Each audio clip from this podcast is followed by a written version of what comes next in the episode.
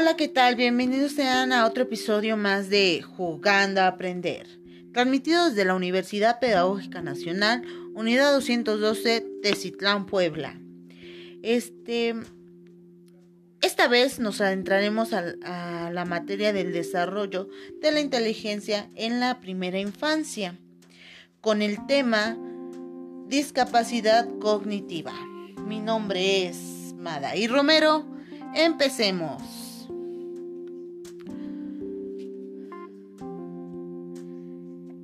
Para empezar, hablaremos qué es la discapacidad cognitiva. Pero para ello, este, existen tres elementos, los cuales son las capacidades, las capacidades, el entorno o contexto y el funcionamiento. las capacidades son, aquellas, son aquellos atributos que posibilitan un funcionamiento adecuado del niño o la niña en la sociedad. El entorno o contexto, como ya lo sabemos, es aquello donde el niño o la niña este, vive, aprende, juega, se socializa e interactúa. Es importante conocer las, las características del entorno en el que se desenvuelve cada niño para adaptarlo a su edad, género, posibilidad, eh, posibilidad intelectual y sociales, ¿verdad? Por último, el funcionamiento relacionado a la capacidad con el entorno, pues cada niño o niña actúa acorde a su posibilidad en su ambiente determinado. También involucra cinco aspectos, los cuales son las habilidades intelectuales, la habilidad para desempeñar, este, desempeñarse en la vida cognitiva, en la vida, en la vida cotidiana, perdón, la habilidad social, la habilidad física y mental y el contexto. La habilidad intelectual se refiere a la memoria, la memoria, percepción, imitación, atención y solución de sus problemas. La habilidad para desempeñarse en la vida cotidiana sería el bañarse, vestirse o comer solos los niños. La habilidad social que sería la expresión de afecto, relación y participación. La salud física y mental se habla acerca de la nutrición, salud oral, salud visual y la salud auditiva. El contexto es el apoyo de la familia con el proceso de aprendizaje del niño o la niña que sería un ambiente escolar y recreativo que respete las, las diferentes modos de aprendizaje, como es el gusto, las habilidades y entre otras, ¿verdad?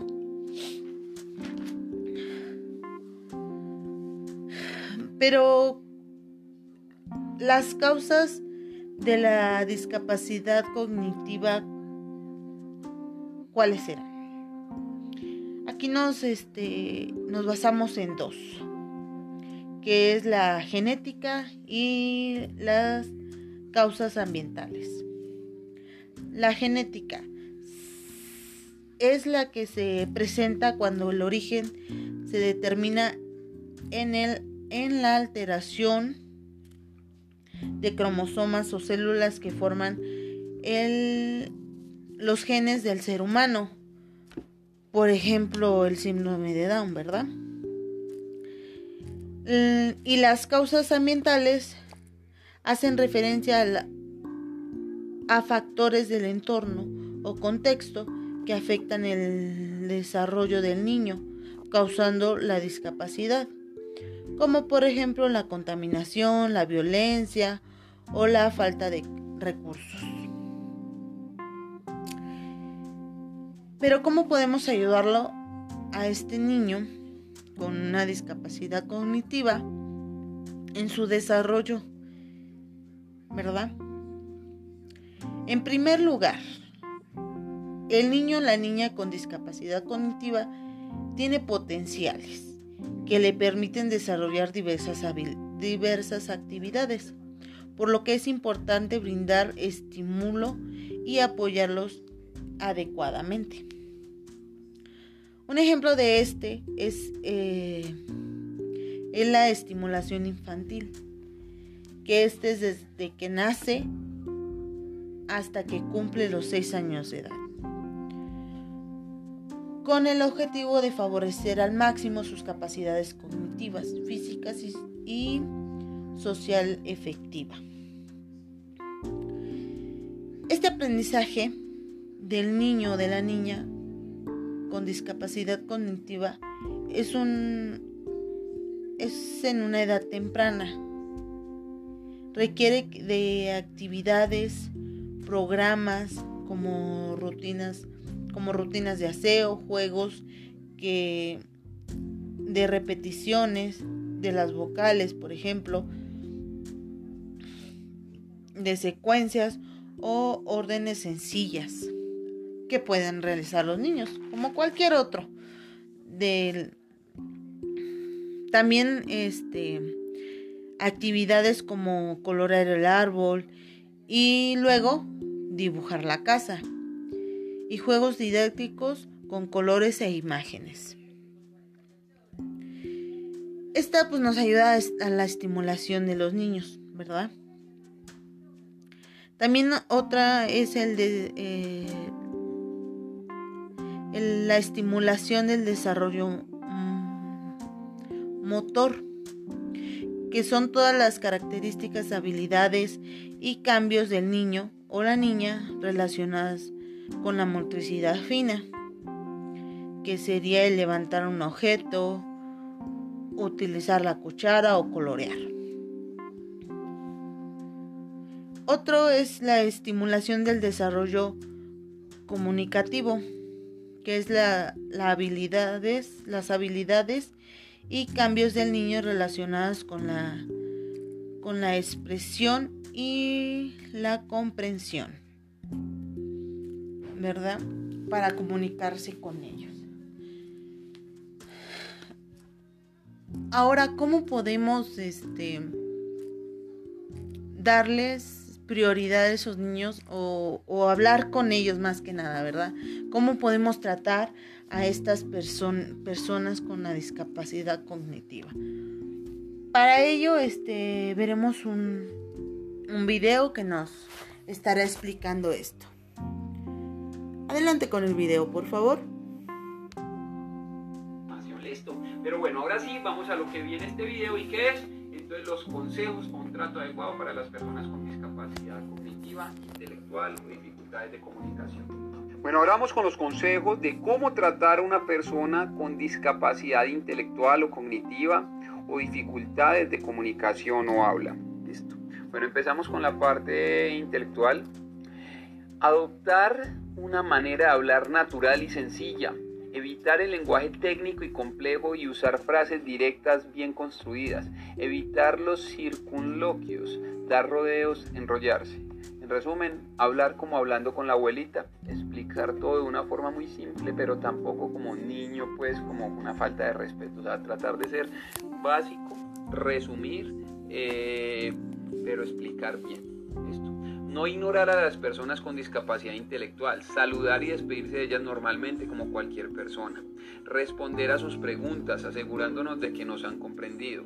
Hay que tener paciencia, sus reacciones pueden ser lentas y tardar en comprender lo que se dice. Salvo para cuestiones intelectuales, tratarlas de acuerdo con su edad. Limitar la ayuda a lo necesario, procurando que se desenvuelva sola en el resto de las actividades facilitar su relación con otras personas, evitar la sobreprotección, dejar que ellas hagan o traten de hacer solas lo que pueden, ayudarlas solo cuando sea realmente necesario. Bueno, tal vez me puedan decir, bueno, no es lo más emocionante toda esa teoría y todo, pero vamos a una parte de ejemplos. Eh, usted en su vida, en su día a día, tiene como conocido, familiar, vecino, alguna persona con una discapacidad cognitiva que tenga dificultades de comunicación tal vez, eh, le ha tocado así sea temporal por una operación o algo, cómo se ha sentido. Déjeme esos comentarios de experiencias, de consejos. Si algo de lo que he dicho no le pareció algo, me disculpo, pero vamos a trabajar en conjunto, vamos a aportar. ¿Qué otras días si ustedes compartan todo eso, déjenlo en los comentarios, quédame el correo, por WhatsApp, como quieran, y con mucho gusto nosotros vamos a tratar de ir mejorando los videos y agregar nuevo contenido. ¿Listo? Bueno, ahora vamos a hablar de algo que ya he hablado en los otros videos, me refiero a los otros tipos de discapacidad, porque para los que no lo saben, estamos por secciones. Eh, discapacidad visual, discapacidad física, discapacidad auditiva, estamos en discapacidad cognitiva. En este eh, segundo video que habla entonces de todos estos consejos para el trato adecuado. Eh, después de haber visto esto, es importante algo que faltó ahí y es, por ejemplo, lo que viene a ser la familia. Importantísimo, y en todos los videos lo voy a decir la persona con discapacidad cognitiva muchas veces, y más cuando no tiene la parte de comunicación verbal algunos, eh, se le dificulta mucho comunicarse, mucho. Entonces la mamá es la única que no entiende los gestos, las cosas, un ruidito, que haga un gemido y le entiende que quiere ir al baño, que quiere comer, que quiere una cosa. Pero entonces cuando no está la mamá, es una invitación a que los demás de la familia aprendan, se capaciten. Por ejemplo, el tema es cuando no hay comunicación, está la comunicación aumentativa alternativa, aprender Hay muchas otras soluciones de accesibilidad para apoyar a las personas con discapacidad cognitiva. Eh, cuando me dicen, no es que Felipe le dificulta mucho la parte de la lectoescritura y no sé qué, no es que hay aplicaciones, hay juegos, hay de todo. Esto es un trabajo muy fuerte que hay que hacer en conjunto con la familia, por lo que parece que no haya rechazo, que no haya exclusión, sino inclusión en el colegio, en la familia, eh, en la sociedad. O sea, no es que, ay, tan bonito el angelito por el síndrome de Down, es que no, es muy tan bonito, tan bonito porque hizo, quién sabe qué, o sea, porque trabajó, porque hay un diseño muy bonito, o sea, permitirle ser diseñador gráfico, permitirle ser diseño de modas, permitirle hacer lo que sea, o sea, eh, ser músico, cantar, ser actor, o sea, es, es, darle esas alas. Y a eso vamos cuando decimos, bueno, debe haber inclusión educativa, los colegios deben entender, deben adaptar su currículum, ya por ley deben hacerlo de tener una inclusión plena de personas con discapacidad cognitiva y de todos los tipos de discapacidad, pero cognitiva, al no ser muchas veces como tan evidente, al, a veces ni verse, eh, no es como una silla de ruedas, digamos, entonces como que no lo toman tan en serio, porque no hay que modificar, no hay que hacer una rampa, no hay que, no, sí hay que modificar, hay que modificar toda la parte de actitud, todo el sistema de la parte de enseñanza, el profesor, la forma de evaluar, o sea, muchas cosas para lograr una verdadera inclusión educativa.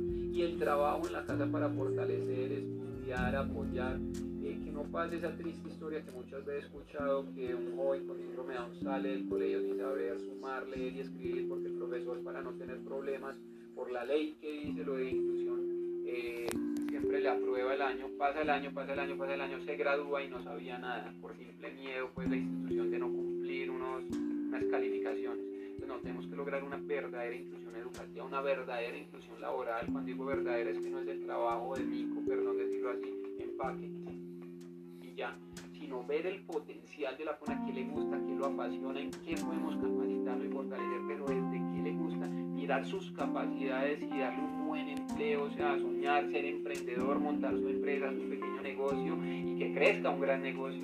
Entonces esa parte es importante, la inclusión laboral, que las empresas crean esto, que lo apoyen, sino que también, como les decía, se den estímulos para la creación de empresas y toda la parte de ocio recreativa, cultural, tecnológica, todo eso podemos apoyar y lo van a ver en los otros videos que tenemos muchas aplicaciones, software y muchas cosas para ayudar temas de inclusión laboral eh, en temas de inclusión educativa, en temas de inclusión recreativa, pues va a haber toda la parte 2 y toda la parte tecnológica, aplicaciones, software y muchas cosas que nos ayuden, recursos educativos, muchos manuales para padres, muchas cosas, todo eso lo vamos a compartir. Pero el resumen de todo esto es voluntad, atrevas. Esto es para que usted diga, esto quiero apoyar la inclusión de personas con discapacidad.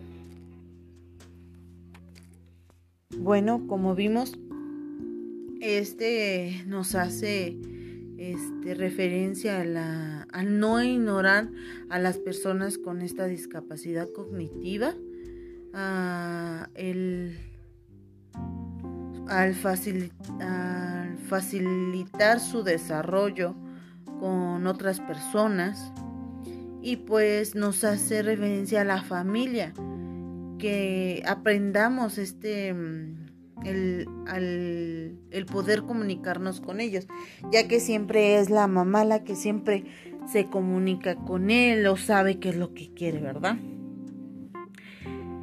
Es este de importancia este el que la familia se incluya en y que no lo este le haga feo o, o lo haga a un lado ya que la familia pues es el sustento más este más importante. Es con quien tenemos este el primer afecto los seres humanos verdad entonces pues como conclusión como este como interventor tenemos que este hacer un diagnóstico que nos permita poder ayudar con su desarrollo del niño. No podemos este, pasarlo de año, como nos mencionaba, pasarlo de año y sin que el niño sepa leer, este, sin que el niño sepa las letras o contar o sumar. Entonces, nosotros como interventores tenemos que hacer un diagnóstico que nos permita apoyar a este niño o niña con esta discapacidad cognitiva y poder salir a sacarlo adelante para que él el día de mañana sea un empresario, este cantante, músico o lo que él quiera hacer, ya que nosotros no lo debemos de de, de tener, no sobreproteger a este niño o a esta niña. Entonces, este, con eso terminamos este episodio y este, los esperemos que les haya gustado y que lo compartan, ¿verdad? Y le den muchos likes. bueno, chicos, les damos las gracias por habernos permitido este, estos minutos de estar con ustedes y nos veremos en otro episodio más de Jugando a Aprender. Hasta pronto.